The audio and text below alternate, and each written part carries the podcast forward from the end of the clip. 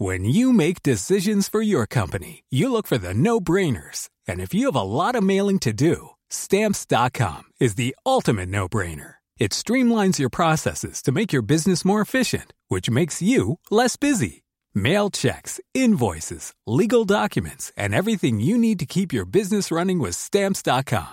Seamlessly connect with every major marketplace and shopping cart. Schedule package pickups and see your cheapest and fastest shipping options from different carriers. With rates up to 89% off USPS and UPS rates. And with the Stamps.com mobile app, you can take care of mailing and shipping wherever you are. Make the same no-brainer decision as over 1 million other businesses with Stamps.com. Sign up with Code PROGRAM for a four-week trial, plus free postage and a free digital scale. No long-term commitments or contracts. That's stamps.com. Code Program.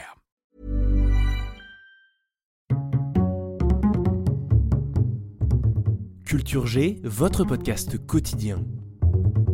C'est un jeu que les passionnés de la langue apprécient. Cherchez le plus beau pangramme, court, intense et parfois poétique. Le plus célèbre est sans doute Portez ce vieux whisky au juge blond qui fume.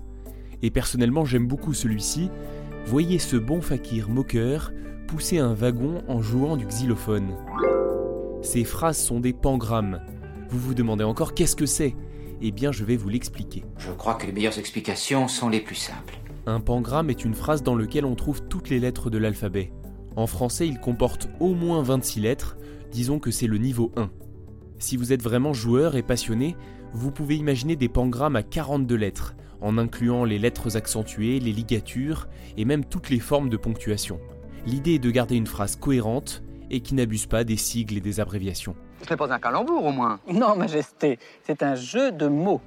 Il y a une particularité amusante dans les pangrammes français, c'est la présence répétée de deux mots, whisky et wagon.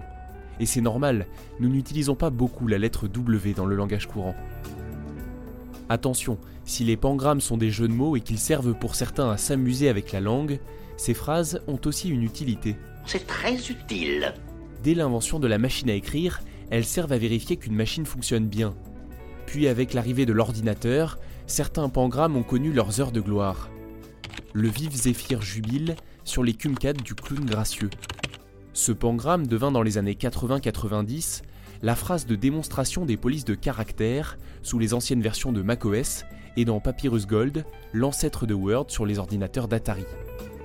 Allez, on s'en fait une dernière. Monsieur, s'il vous plaît, un double whisky. Oui, buvez donc ce whisky que le patron juge fameux.